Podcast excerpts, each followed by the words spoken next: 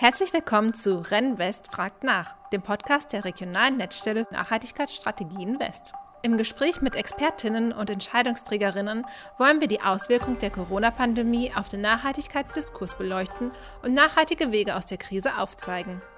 In dieser Ausgabe ist unser Gast Julia Lichtenstein, Geschäftsführerin bei Social Business Woman e.V. Dieser Podcast wurde Corona-bedingt per Videokonferenzsoftware aufgezeichnet. Wir bitten daher um Entschuldigung, falls es an der einen oder anderen Stelle zu Tonproblemen kommen sollte. Vielen Dank, dass Sie heute dabei sind, Frau Lichtenstein. Können Sie sich unseren Zuhörerinnen einmal kurz vorstellen? Mein Name ist Julia Lichtenstein. Ich bin Geschäftsführerin bei Social Business Women. Das ist ein ähm, gemeinnütziger Verein, der in Hessen tätig ist an fünf Standorten. Und ähm, ich bin von Haus aus Geisteswissenschaftlerin, Amerikanistin, Ausgebildete und habe, bevor ich in die Praxis gewechselt bin zu SBW, dort ungefähr zehn Jahre an der Uni gearbeitet in Lehre und Forschung, hatte dort auch schon immer Geschlechtergerechtigkeit, Diversity, Gender Studies als einen meiner Schwerpunkte und bin dann nach zehn Jahren in die Praxis gewechselt, in die praktische Arbeit. Was war der Anreiz für Sie, in die Praxis zu wechseln? Ähm, ich glaube, da schlagen so zwei Herzen in meiner Brust. Also es ist gar nicht so, dass ich die Theorie ähm, komplett äh, aufgegeben habe oder dass ich gesagt habe, das passt nicht mehr, sondern ich finde, es ist eine schöne Balance, dass ich das auch machen wollte. Also ich finde es gleich, gleichermaßen wichtig, dass ich aber gesagt habe, so jetzt möchte ich gerne wirklich ähm, mal in die Umsetzung gehen. Und natürlich gab es da auch einige Punkte, wo ich dann gesagt habe, oh, da ist ja die Theorie dann doch noch von der Wirklichkeit entfernt und ähm, umgekehrt. Und das finde ich eine ganz, ganz spannende Erfahrung. Können Sie uns etwas über den Verein Social Business Woman erzählen? Den Verein gibt es seit ähm, 2011 schon. Und die Geschichte oder der, der Kern unserer Arbeit, der reicht 30 Jahre zurück. Also wir sind tatsächlich als ein Projekt erwachsen aus einem anderen Verein, Berufswege für Frauen, und sind da irgendwie größer geworden. Das heißt, ähm, die Lorbeeren gehen da nicht an mich, die Lorbeeren der Gründung, sondern an Gabriele Möte, die unsere Vorstandsvorsitzende auch noch ist. Ähm, unsere, Sie fragten nach unserer Arbeit. Ähm, ich hatte es schon erwähnt, dass wir an fünf Standorten in Hessen tätig sind. Also wir sind ein hessischer Verein, der ganz ähm, auch bewusst die Arbeit auf unser Bundesland ähm, konzentriert und sind dort in allen Punkten beratend, begleitend, unterstützend tätig, wo Frauen auf dem Arbeits- und Gründungsmarkt, ich nenne es jetzt mal Chancen eingeschränkt sind. Ähm, aus ganz verschiedenen Gründen Chancen eingeschränkt, also entweder aus langen ähm, Abwesenheiten vom Arbeitsmarkt, das kann Gründe haben wie lange Familienzeiten, Pflegezeiten, ähm, aber auch Krise, Krankheit, ähm, solche Sachen, aber auch alleinerziehende Frauen, Frauen, die durch einen Migrationshintergrund eventuell Chancen eingeschränkt sind. Ähm, also da, da ließe sich die Liste beliebig äh, lange fortsetzen. Also überall da, wo Frauen sagen, ich habe jetzt Schwierigkeiten auf dem Arbeitsmarkt entweder überhaupt Fuß zu fassen, auf dem Arbeitsmarkt voranzukommen, also aus prekären Arbeitsverhältnissen sich zu befreien und aber auch ähm, auf dem Gründungsmarkt. Und da wissen wir ja auch, wenn wir in die Statistiken gucken, in die Zahlen, dass Frauen einfach ähm, weiterhin unterrepräsentiert sind auf dem Gründungsmarkt, auf dem Start-up-Markt sowieso. Und überall da ähm, sind wir dann unterstützend tätig und machen das in verschiedenen Programmen und Projekten, die dann auch die verschiedenen äh, Tätigkeitsfelder bedienen. Also zum Beispiel haben wir einen Business Accelerator, der in einem einjährigen Programm, also in einem festen Curriculum Frauen Gründerinnen, Unternehmerinnen begleitet, die äh, gerne wachsen möchten, die gemeinsam in der Gruppe, aber natürlich auch individuell ähm, auf Wachstumskurs gehen, also ganz konkret Umsatzsteigerung, äh, Marktpositionierung, ähm, Arbeitsplatzschaffung etc. Aber wir haben auch, ähm, um nur, ein paar zu nennen, Kooperation mit dem Jobcenter, also nochmal eine ganz andere Zielgruppe, Frauen, die tatsächlich lange äh, abwesend waren, die wirklich ähm, Schwierigkeiten haben, diesen Schritt wieder zu machen. Die begleiten wir im persönlichen Coaching, eins zu eins Coaching. Ähm, wir haben ein umfangreiches Workshop-Programm und ja, so sind wir sozusagen in diesen ganzen Bereichen dann tätig. Welche Auswirkungen hat die Krise auf den Social Business Woman e.V.? Es ist ganz spannend, ähm, dass wir eine doppelte Auswirkung spüren und eine doppelte nicht nur parallel, sondern wirklich gegensätzlichen, gegensätzlichen Effekt. Wir spüren ganz aktuell ähm, wirklich den steigenden akuten Bedarf. Den sehen wir jetzt auch wirklich mittel, vielleicht auch bis langfristig, je nachdem, wie sich die ähm, Situation auf dem Arbeitsmarkt und auch die wirtschaftliche Situation weiter in Deutschland entwickelt. Das heißt, nach so einer Schockstarre, die wir ja alle hatten und gedacht, es geht schnell wieder vorbei, ähm, da ist natürlich der Bedarf erstmal eingebrochen oder die Nachfrage ist jetzt wieder ganz konkret ähm, wirklich nach oben gegangen. Was ich nicht erwähnt hatte vorher, äh, wir vergeben auch ähm, Mikrokredit aus unserem eigenen Fonds. Das heißt, da ist auch nochmal die Nachfrage gestiegen ähm, für Investitionskredite. Also da gibt es offensichtlich auch schon Reaktionen auf dem Kreditmarkt, dass für Gründungen äh, weniger leicht Kredite vergeben werden. Das heißt, in allen Bereichen merken wir, ähm, da ist ein steigender Bedarf und der wird auch bleiben. Und aber auf der anderen Seite haben wir gemerkt, ähm, dass Förderung, wir sind öffentlich gefördert aus verschiedenen hm, Töpfen, nenne ich es jetzt mal, also vom, von, vom Kreis hier im Hochtaunuskreis zum Beispiel, über das Hessische Sozialministerium etc., dass diese Förderungen ähm, relativ schnell schwierig geworden sind oder sogar Zusagen zurückgezogen werden mussten wegen ähm, Steuer, wegfallender Steuereinnahmen, die dann hochgerechnet wurden. Und da ist uns dann schon äh, sehr akut bewusst geworden, dass ähm, Frauen den erhöhten Bedarf haben werden, aber wie mehr Schwierigkeiten haben werden, diese Bedarfe zu bedienen und die auch vielleicht politisch ähm, zu platzieren in unserer, ja, in unserer, ich nenne es jetzt mal Lobbyarbeit oder in unserer äh, Zielgruppenarbeit. Inwiefern hat sich die Nachfrage von Frauen verändert? Tatsächlich hat, würde ich sagen, jetzt, wo sich es eingependelt hat ähm, mit dem sogenannten New Normal, hat sich die Nachfrage, die Grundnachfrage nicht verändert. Also es ist tatsächlich so, dass Frauen auch weiterhin gründen. Wir haben direkt im August äh, sind wir mit unserem neuen Accelerator-Programm gestartet und hatten große Sorgen, haben gedacht, äh, da wird keiner kommen, ähm, sozusagen. Und tatsächlich war der Effekt genau andersrum. Ähm, also wir hatten einen sehr, sehr großen Zulauf. Natürlich sind es Gründungen, die schon vorher in der Planung waren. Diese Gründungen werden aber weiterhin ähm, verfolgt, durchge, durchgesetzt, ähm, weiterhin ähm, umgesetzt, aber ähm, angepasst. Und da ist genau, sehe ich, äh, sehe ich den Bedarf. Also sozusagen an die neue Situation angepasst, ähm, auf Online, vom Online-Marketing über Online-Dienstleistungen etc. Also dieser ganze Umschwung muss äh, begleitet werden. Das war vorher einfach noch nicht in diesem Ausmaß nötig. Also ich würde eher sagen, nicht, dass die Zahlen zurückgegangen sind, sondern dass die Bedarfe sich etwas verändert haben. Und was wir schnell auch gesehen haben, sind ähm, Frauen, die eben zu einer Zielgruppe gehört haben oder zu einer Arbeitnehmerinnengruppe gehört haben, die zuallererst ihre Jobs verloren haben. Also das waren dann Minijobs, andere prekäre ähm, ähm, Anstellungsformen, befristete Arbeitsverhältnisse. Also das sehen wir dann schon. Und auch, dass in vielen Bereichen jetzt einfach auch, also auch bei großen Firmen Einstellungsstopp ist. Also bereits laufende Bewerbung, dass diese Stellen jetzt erstmal zurückgestellt werden, nicht neu besetzt werden. Also das sehen wir dann schon, dass da jetzt schon der Druck größer wird. Welche krisenbedingte Veränderung werden bei Ihnen auch in Zukunft erhalten bleiben? Also ich ähm, sehe ganz deutlich natürlich, dass die Digitalisierung, und das ist ja auch einer der positiven Effekte der Corona-Krise, dass die ähm, äh, also dass das die über Nacht passiert ist, die ist äh, über äh, unter anderem auch bei uns über Nacht passiert. Also alleine was unsere internen Arbeitsprozesse bet, äh, betraf, wir haben das über Nacht dann quasi gemacht und sind jetzt eigentlich auch sehr glücklich damit, dass es so passiert ist. Mm, aber gerade bei den Bedarfen der Frauen, also unser Angebot für die Frauen ist jetzt eben auch zu 100 Prozent online. Da hatten wir auch große Sorge, wird es angenommen, gerade bei Zielgruppen, die sehr, sehr niedrigschwellig erreicht werden müssen, ähm, die vielleicht auch technisch nicht gut ausgestattet sind. Was können wir da machen, wenn wir diese Zielgruppe verlieren? Und tatsächlich merken wir, wir verlieren sie nicht. Die brauchen nur wirklich nochmal, also eine intensivere Ansprache, intensivere Begleitung in diese neue Technik rein. Da sehe ich auch wirklich viele Vorteile ähm, dass man jetzt dazu geradezu gezwungen wird und sich dann auch als potenzielle Bewerberin auf dem Arbeitsmarkt dann mit diesen Skills wieder besser positionieren kann, das auf jeden Fall. Und auf dem äh, Gründungsmarkt ist es natürlich dann auch so, dass dieser Umschwung passieren muss und ähm, auch passiert und auch sehr enthusiastisch passiert. Und ich glaube, also das sehe ich wirklich als eine der großen Chancen und auch als etwas, was nicht wieder geht aus unserem Berufsfeld, ähm, also auch post-Corona. Sehen Sie diese Digitalisierung Ihres Angebots als eine nachhaltige Entwicklung?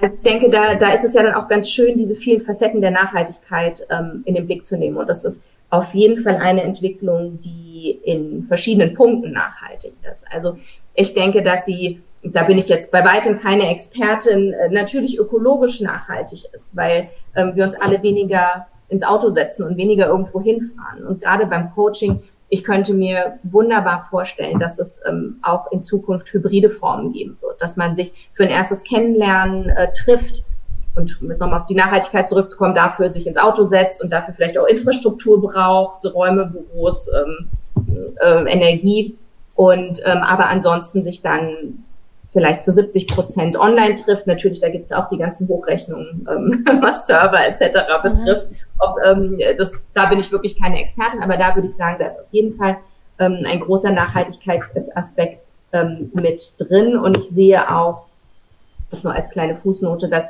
gerade bei unseren Gründerinnen Nachhaltigkeit immer mehr eine Rolle spielt. Also wir haben eine Gründerin bei uns, die, das ist jetzt was ganz offensichtlich Nachhaltiges, einen Unverpacktladen ähm, eröffnet oder ähm, dann ähm, aber auch immer wieder, oder wir haben eine Frau, die die ähm, Putzlappen, das ist bestimmt jetzt der, würde sie bestimmt nicht ähm, unterschreiben, diesen Begriff Putzlappen ist also ein, ein Putzinstrument sozusagen, den sie äh, nachhaltig herstellt aus ähm, äh, ja, gesammelten Handtüchern aus Großküchen ähm, etc. Also ich äh, sehe, dass es immer mehr auch eine Rolle spielt und immer mhm. mehr auch ähm, sich verzweigt. Und wenn wir aber soziale Nachhaltigkeit nochmal mit ins Spiel bringen, denke ich, ist das auch auf jeden Fall ähm, eine, eine nachhaltige Entwicklung, die sich vorher schon angedeutet oder schon angefangen hat und sich jetzt fortsetzt. Welche Erfahrungen machen berufstätige Frauen und Gründerinnen in der Krise? Sind die Auswirkungen alle negativ oder gibt es da auch Positives zu berichten? Ja, also wenn man, wenn man optimistisch hoffnungsvoll ist, auf jeden Fall. Also ähm, die Nachteile lagen ganz klar auf der Hand, ähm, als ja, als Homeoffice, Homeschooling etc. begonnen hat, waren die Frauen, also man muss da nochmal differenzieren, nicht die Frauen, sondern Mütter, ähm, eine ganz stark benachteiligte Gruppe, die auf einmal dann und da ist es jetzt, würde es zu weit führen, da in die soziologische Debatte einzusteigen, aber die irgendwie ja auch dann das auch freiwillig gemacht haben, die Aufgaben übernommen haben, aber die komplett wieder in die 1950er zurückgefallen sind. Und ähm, da kenne ich auch unglaublich viele Beispiele aus eigenen Videokonferenzen, in denen ich war, mit Männern auch, ähm, die gleichzeitig mit ihren Frauen im Homeoffice waren. Nur hatten die Frauen zusätzlich noch die Kinder und die Männer waren abgeschlossen im eigenen Homeoffice und waren da halt dann acht bis zehn Stunden und ähm, also von öffentlichen Kommentaren wie ähm, ohne Kinderbetreuung würde meine Frau es nicht schaffen zu arbeiten, also die einem schon offensichtlich ähm, ähm, als ungerecht auftauchen, wie einfach so implizite Sachen. Dass man jetzt schon merkt, Kinderbetreuung wird zurückgestuft ähm, und dass man dann wirklich auch nochmal sieht, und da komme ich nochmal auf Ihre Frage zurück, was können die positiven Aspekte sein, dass ein Schlaglicht darauf gelegt wurde oder wird, ähm, tatsächlich, wie ungerecht noch die Verteilung ist. Also warum profitieren nur Mütter von Kinderbetreuung? Ähm, warum sind es nicht im gleichen Maße Väter? Und ähm, da ist wirklich meine Hoffnung, dass dieses Schlaglicht darauf geleuchtet wird und das jetzt gesellschaftlich auch angegangen wird. Und da ist wirklich meine, meine Hoffnung auch, liegt auch nicht nur auf den Frauen, sondern tatsächlich auch auf den Männern. Auf den Männern, auf den Vätern, ähm, auf uns gesamtgesellschaftlich, wie wir jetzt damit umgehen mit den Erkenntnissen, die wir jetzt ganz deutlich nochmal aus der Krise gezogen haben. Durch Corona hatten viele Vereine und Initiativen Umsetzungsprobleme bei geplanten Projekten. Wie sieht das bei Social Business Women aus? Also tatsächlich ein Projekt ist durch zurückgezogene Förderung komplett gestoppt. Ähm, da war es wirklich so, dass ähm, als Corona anfing oder als dann klar war, dass die Förderung nicht mehr kommt, war das halbe Jahr vergangen. In ein halbes Jahr sind wir da schon in die Umsetzung gegangen und das hat uns jetzt dann wirklich in, in eine große Krise geworfen, nicht nur eine finanzielle Krise, sondern tatsächlich, dass 150 Frauen da einfach betroffen sind, die da Plätze gehabt hätten. Also das ist wirklich, dafür gibt's jetzt akut, aktuell heute ähm, noch keine Lösung. Wir arbeiten da jetzt dran, neue Umsetzpartner zu finden und aber auch ähm, konzeptionell uns anzupassen und ähm, ich glaube, dass es dahin auch gehen wird. Jetzt nicht in diesem Jahr und ähm, vielleicht auch nicht im nächsten, aber dass wir Schritt für Schritt uns dahin bewegen müssen, ähm, in diesem, in dem sogenannten dritten Sektor, in dem wir uns ja befinden, ähm, mehr zielorientiert zu arbeiten. Und damit, das hört sich jetzt ketzerisch an, damit meine ich nicht, dass wir und andere Organisationen nicht zielorientiert arbeiten, sondern als Gesamtökosystem oder sogar gesamtgesellschaftlich ähm, zielorientiert arbeiten und eben nicht projektfokussiert, äh, sondern wirklich ähm, ja, dass das eben nochmal auf eine höhere Ebene setzen. Und ich glaube, dass da unglaublich viel Potenzial ist, ähm, auch Geld zu sparen, weil Doppelstrukturen ähm, nicht, äh, nicht unbedingt gefördert werden, sondern ähm, zielgerichtet. Und ich glaube auch nicht, dass das, das Ökosystem zwangsläufig verkleinern würde, sondern ähm, mehr im Ergebnis ankommt. Also das ist so auch unser, ich sage jetzt mal, unsere Vision, wo soll es hingehen in den nächsten zehn Jahren vielleicht. Und ganz ähm, akut, äh, wo geht's hin in diesem und im nächsten Jahr ist es wirklich, dass wir ähm, daran arbeiten, unsere die Plätze für die Frauen zu erhalten.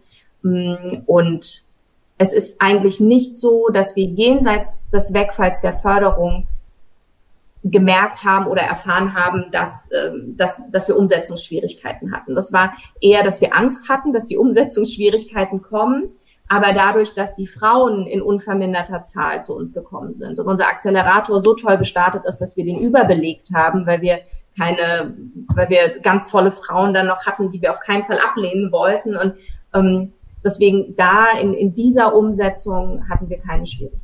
Glauben Sie, wir sind in Zukunft besser für die nächste Krise gewappnet?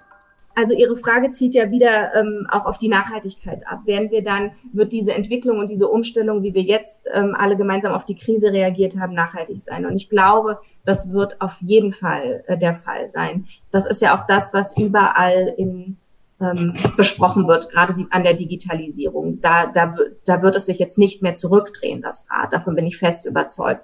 Und ich glaube aber, dass es nicht nur die Digitalisierung ist im Sinne von, wir haben jetzt alle die, die Treiber und die Tools runtergeladen und ein bisschen ausprobiert, mh, sondern auch tatsächlich die Akzeptanz und dass wir unsere Kontakte und unsere, unser Arbeitsumfeld auch schärfen können. Dass wir jetzt steuern können, in welchen Meetings sitzen wir denn jetzt ähm, drei oder vier Stunden, fliegen wir mal nach Hamburg für ein Meeting oder nicht. Ähm, da, da spielt jetzt auch dann die ökologische Nachhaltigkeit wieder mit rein. Also ich glaube, in ganz, ganz, ganz vielen Aspekten ähm, werden wir ähm, nachhaltig davon profitieren, abhängig davon natürlich, wie wir es dann alle gemeinsam schaffen, wirtschaftlich ähm, schnell wieder auf die Beine zu kommen oder schnell wieder zu, zu gewohnter Größe zurückzufinden. Sind das Prozesse, die von der Politik gesteuert werden müssen oder ist dabei jeder Einzelne persönlich gefragt? Ich glaube, das muss auf allen Ebenen passieren tatsächlich, dass das eine ohne das andere nicht funktioniert. Also von der Politik und da könnte man ja anfangen, Europapolitik, ähm, Bundespolitik, Landespolitik ähm, runter. Ich glaube, auf allen Ebenen muss das passieren, aber auch ähm, gesellschaftlich. Wir, es gibt ja ganz tolle New Work Entwicklungen auf dem, auf der Arbeitsorganisationsebene. Da, da sehe ich sehr, sehr viel Potenzial für eine nachhaltige, sehr positive Entwicklung. Ähm, und aber auch in jedem, in jedem von uns, jeder von uns ähm, kann sich überprüfen, kann nochmal ähm, in dieser neuen Situation sich ganz neu aufstellen, ganz neu austesten und schauen, was, was, was passt jetzt auch. Und was ich besonders schön finde, ich will jetzt auch nicht sagen, die Digitalisierung ist nur toll und man sollte jetzt sich nur noch ähm, per Zoom treffen und alles ist, ist besser als vorher, sondern ich sehe eher das, die positive Situation, dass die Situation ganz neu ist und jetzt jeder es auch schaffen kann, sich Freiräume zu schaffen und sich passgenau auch ähm, Arbeitsräume zu schaffen, ähm, die passen. Und natürlich muss man, da gibt's jetzt auch, äh, muss man auch, auch kritisch ähm, mit der Digitalisierung umgehen. Es gibt ja dann dieses, gibt's nicht irgendwie das Syndrom des Zoom-Fatigue heißt, also dass man ähm, psychologisch ähm, sich, sich stärker konzentrieren muss und mehr Pausen machen muss. Und ähm, also ich glaube, da ist auch ganz viel für neue Forschung, neue Felder und ich finde es eine ganz spannende, spannende Zeit. Würden Sie sagen, dass bei den Menschen durch die Corona-Krise eine Sensibilisierung stattgefunden hat, andere Gefahren wie zum Beispiel die Klimakrise ernster zu nehmen? Es ist zu hoffen, ähm, dass andere, also dass andere Krisen, die ja auch schon vorher da waren oder Krisen, die jetzt noch gar nicht absehbar sind, die in der Zukunft kommen, auch ernster genommen werden. Ich glaube, dass auf jeden Fall ein Effekt sein wird, ein Learning, wie es so schön äh, heißt, ist, ähm, dass mehr möglich ist, als man denkt. Also vorher in der Klimakrise wurde ja dann häufig dann gesagt, ja, aber ähm, Maßnahmen A, B, C, D, die sind ja viel zu weitreichend. Das können wir nicht machen.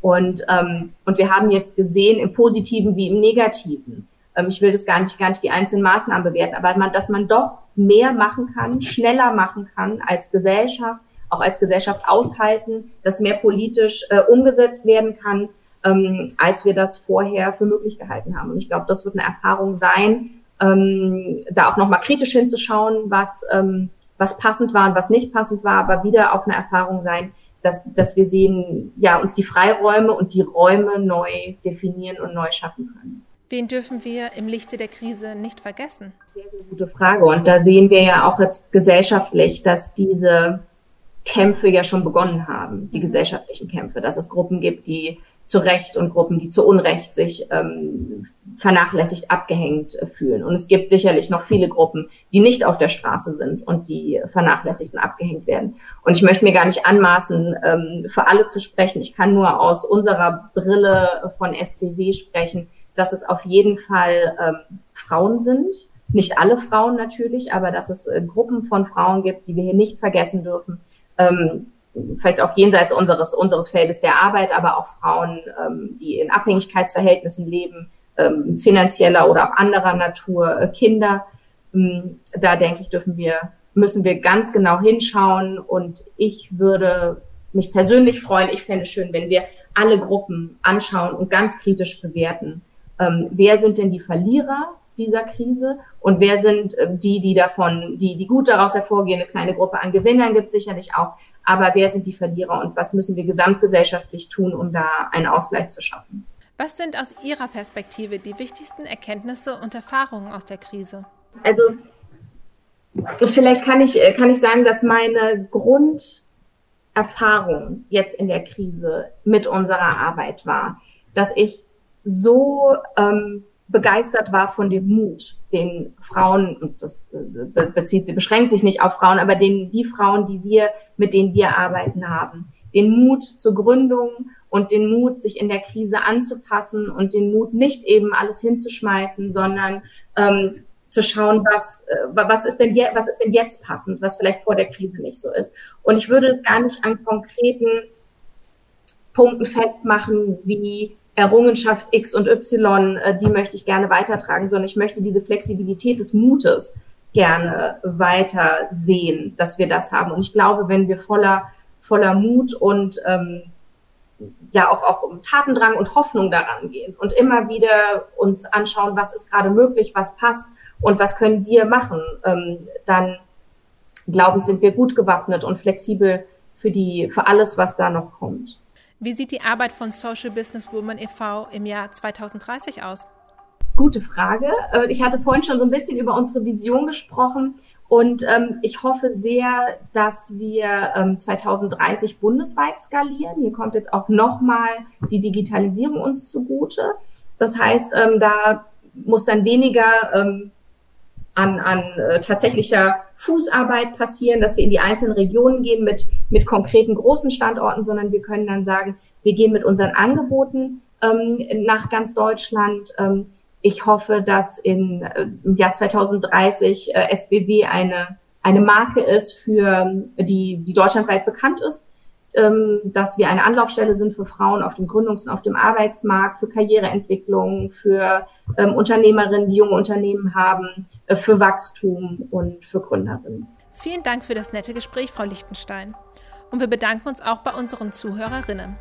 Alle unsere Interviews und weitere Informationen finden Sie auf der Rennwest Website unter renn-netzwerk.de/west sowie in den sozialen Medien.